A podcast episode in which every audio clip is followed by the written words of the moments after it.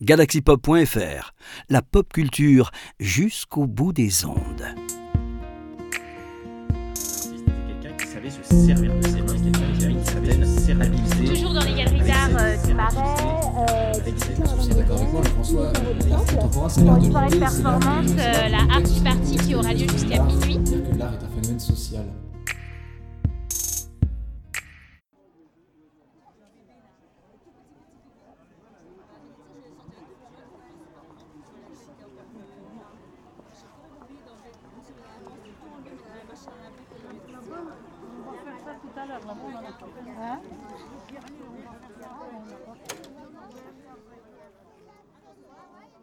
Nous sommes assises, toutes les trois dans la pénombre, devant une espèce de forme immense, étrange. Nous attendons le début de la performance, de l'installation, en jetant des coups d'œil, un peu hagards, aux spectateurs présents dans la salle avec nous. Un bruit et une vidéo démarre, dans toute la pièce, en anglais.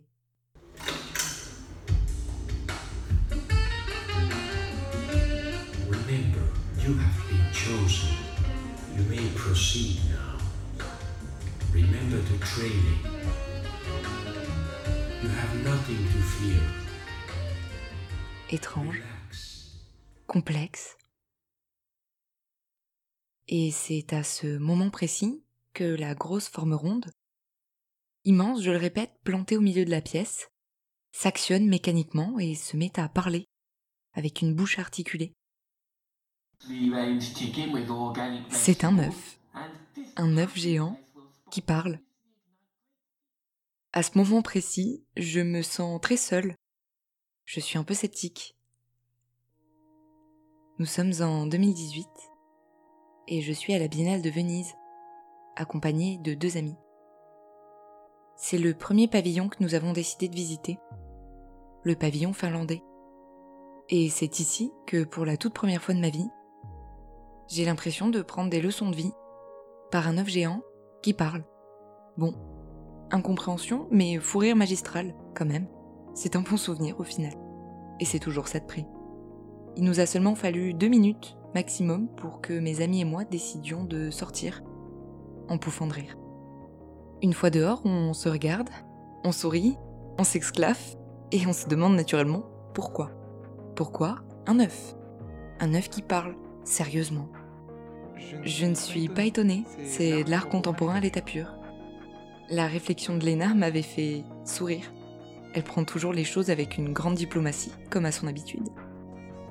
La réaction de ma seconde amie, Jodie, elle, était très différente et beaucoup plus tranchée. C'est surtout du foutage de gueule à l'état pur.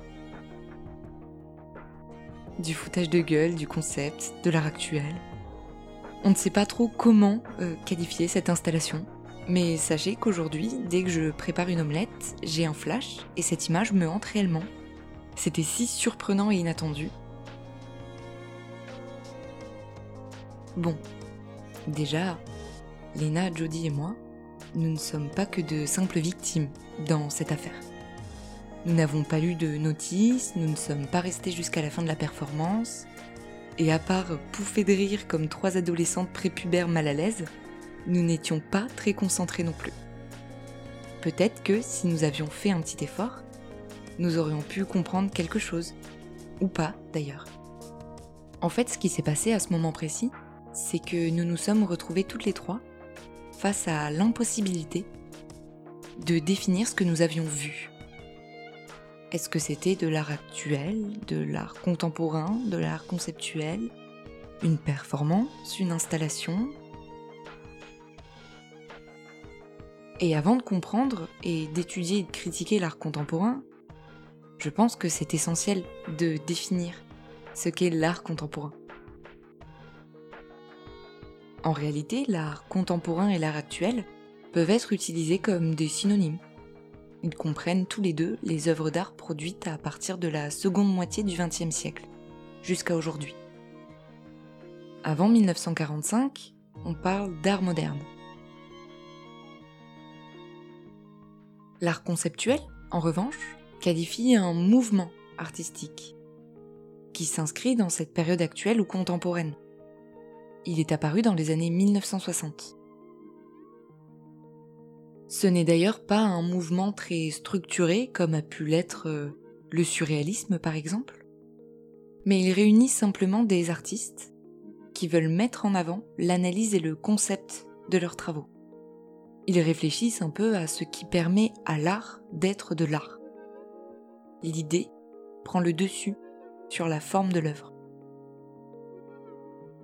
Les origines de ce mouvement puisent directement leur inspiration dans les ready-made de Marcel Duchamp, la plus connue étant La Fontaine, l'urinoir retourné, que vous connaissez sans doute. Rien à voir avec la définition de l'art contemporain ou de l'art actuel en soi. Pourtant, on vient souvent, sans le vouloir, à confondre ces deux définitions. L'art conceptuel est une forme d'art que l'on retrouve énormément dans le paysage artistique d'aujourd'hui. C'est peut-être pour cela qu'on le confond avec euh, l'art contemporain. C'est principalement ce mouvement artistique qui suscite les critiques des néophytes en matière d'art contemporain d'ailleurs. Sa présence semble effacer toutes les autres formes d'art actuel dans l'inconscient collectif. Pour un néophyte, l'art contemporain se résume à l'art conceptuel. C'est devenu un espèce de cliché, l'épicentre du problème de l'art actuel aujourd'hui. Pourtant, ce n'est qu'une facette de la création artistique d'aujourd'hui. Alors je me suis posé la question, mon œuf, art conceptuel ou pas? Je me suis décidée pour euh, la création de ce podcast à chercher des informations sur cette installation, qui s'appelle en réalité The Alternatives, et qui est une collaboration entre deux artistes, l'un anglais, Nathaniel Mellor, et l'autre finlandais, Erkan Essinen. Ensemble, ils ont travaillé autour de la fiction narrative. Ils abordent en réalité le thème de la création d'un État et repensent les origines de la culture à travers l'utilisation d'une sature complètement absurde, comique et grotesque.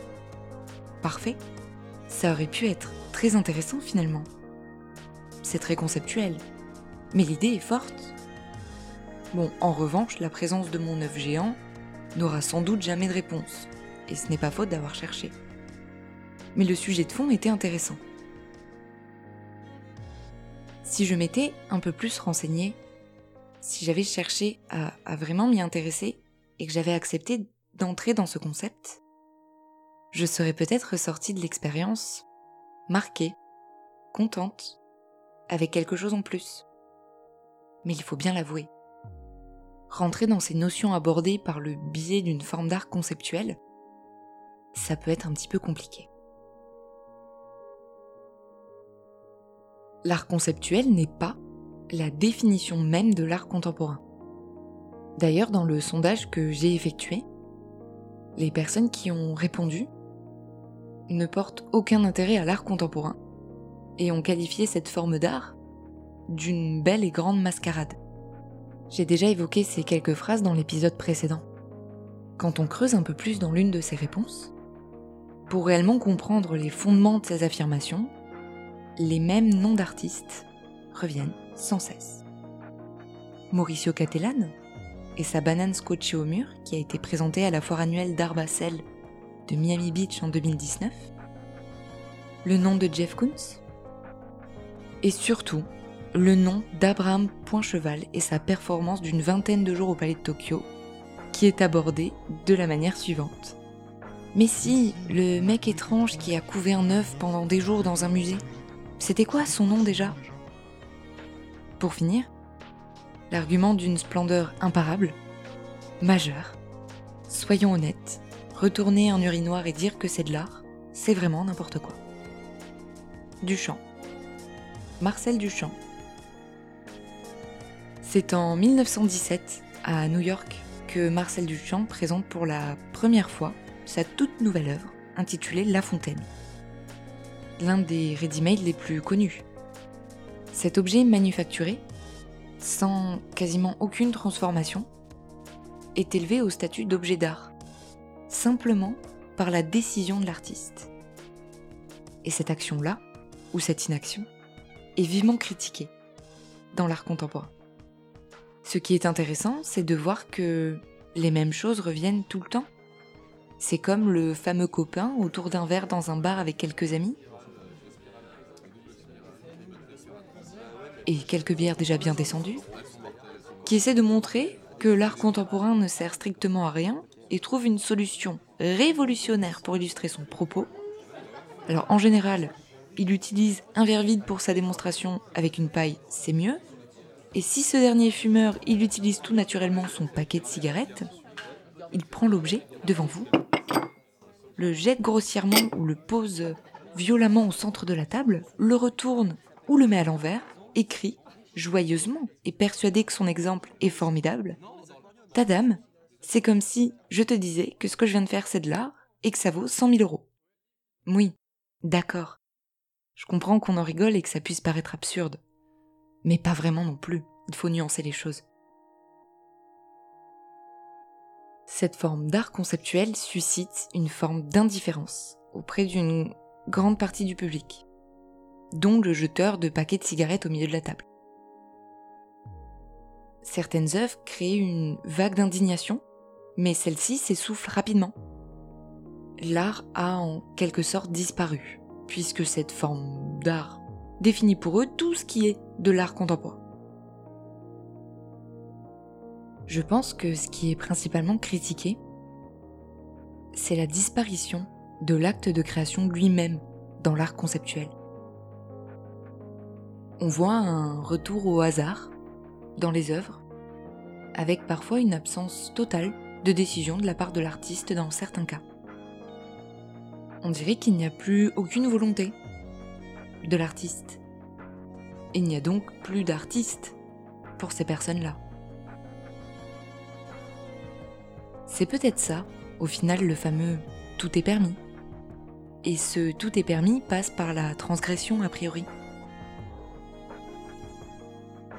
L'art conceptuel, dans l'inconscient collectif, c'est plus voir une vague d'indignation du public qu'autre chose.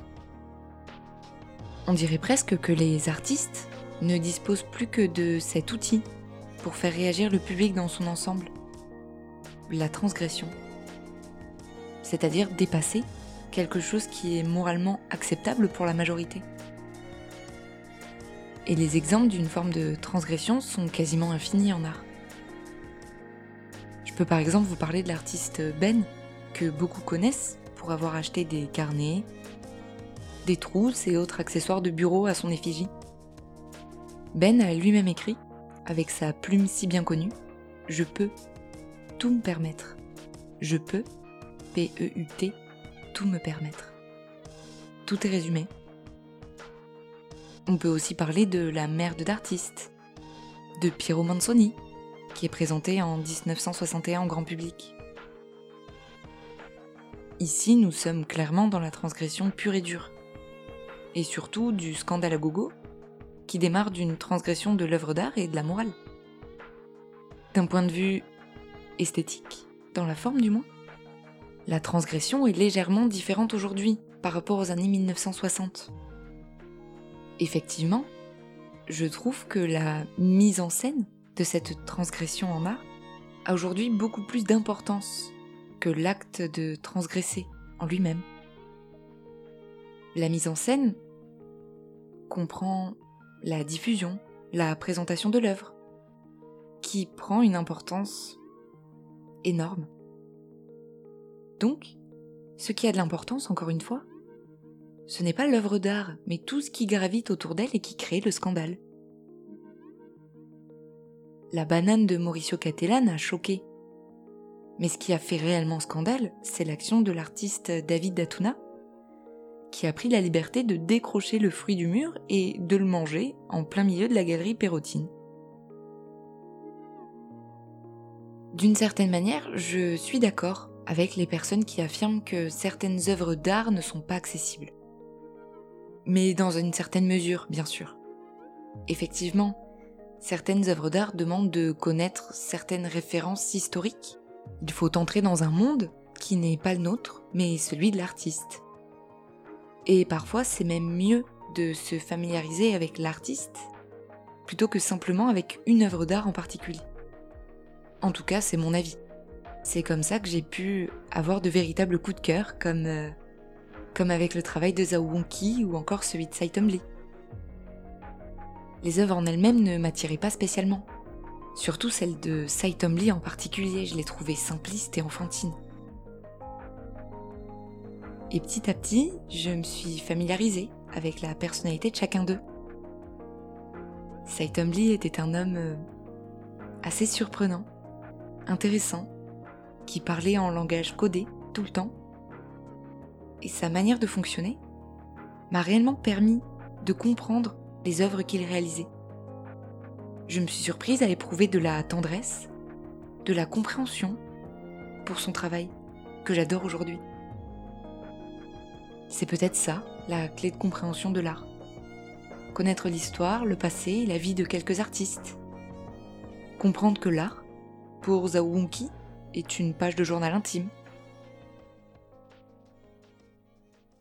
Ou comprendre que l'art pour Saitom Lee est un poème.